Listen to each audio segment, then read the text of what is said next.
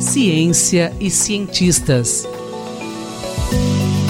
Com Paulo Nussensweig.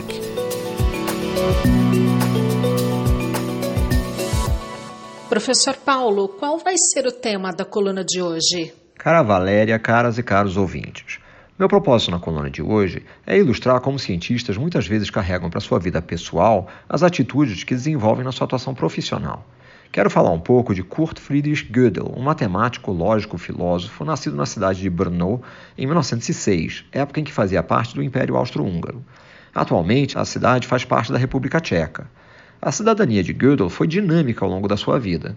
Ele se tornou automaticamente cidadão tchecoslovaco aos 12 anos, ao fim da Primeira Grande Guerra, com o fim do Império Austro-Húngaro. Ele se considerava austríaco e conseguiu em 1929 ter a cidadania austríaca reconhecida. Quando a Alemanha anexou a Áustria em 1938, ele se tornou automaticamente cidadão alemão. Em 1948, se naturalizou cidadão norte-americano. Gödel fez seus estudos na Universidade de Viena, onde ingressou aos 18 anos interessado em estudar física teórica. Aos poucos, o seu interesse foi se dirigindo à matemática e à filosofia. Ele foi um dos integrantes do Círculo de Viena, como já comentamos em outra ocasião, juntamente com Moritz Schlick, Hans Hahn e Rudolf Carnap, buscando promover o resgate de valores do iluminismo como forma de resistência diante do avanço do fascismo e do nazismo.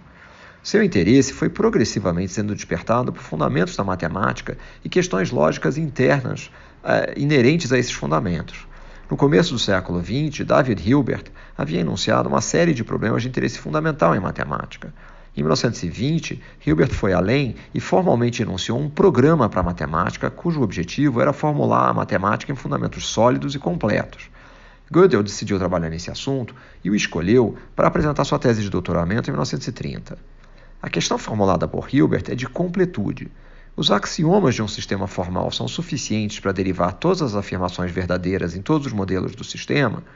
Afirmações genéricas como essa são tipicamente muito difíceis de serem provadas. No entanto, Gödel mostrou que em todo sistema axiomático é possível encontrar ao menos uma afirmação verdadeira que não pode ser demonstrada com base nos axiomas. O seu trabalho, além de demolir o programa estabelecido por Hilbert, teve repercussões em diversos estudos de matemática e lógica posteriores, incluindo uma forte influência no desenvolvimento das ideias fundamentais em ciência de computação.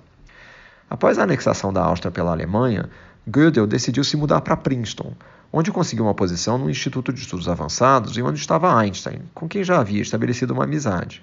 Em 1947, ele decidiu solicitar a cidadania norte-americana. Você pode contar a história da naturalização de Gödel? Essa história pode ser encontrada em várias fontes, com ligeiras variações. Um dos relatos mais importantes é de Oscar Morgenstern, um economista e professor da Universidade de Princeton, amigo pessoal de Gödel, que foi uma das suas testemunhas de caráter no processo de naturalização. A outra testemunha foi Albert Einstein. O processo de naturalização envolvia uma audiência com um juiz que entrevistaria testemunhas sobre o caráter do peticionário e lhe faria perguntas gerais sobre a Constituição e a história dos Estados Unidos. Finalmente, após a aprovação na entrevista, o peticionário seria convocado para uma cerimônia de juramento de fidelidade ao país. Gödel procurou se preparar intensivamente para a entrevista, estudando detalhadamente a história dos Estados Unidos e informações locais, como diferentes níveis de jurisdição, quem era o prefeito, etc. Ao examinar a Constituição dos Estados Unidos, ele afirmou ter encontrado uma contradição lógica que permitiria ao indivíduo, sem desrespeitar qualquer lei, tornar-se ditador e introduzir um regime fascista, afrontando o desejo daqueles que redigiram o documento. Morgenstern e Einstein insistiram com Gödel que ele devia evitar o assunto na entrevista. No dia, o juiz perguntou a Gödel de onde ele vinha. Respondeu que era austríaco. Que regime de governo existe na Áustria? Era uma república, mas a Constituição era tal que finalmente tornou-se uma ditadura. Isso é terrível. Felizmente, nunca poderia acontecer nos Estados Unidos. Pode sim, posso provar que é possível, disse Gödel. O juiz decidiu que era melhor mudar de assunto e aprovou o pedido. O rigor lógico de Gödel e suas convicções não lhe permitiram omitir a informação, mesmo arriscando-se a não ser aprovado.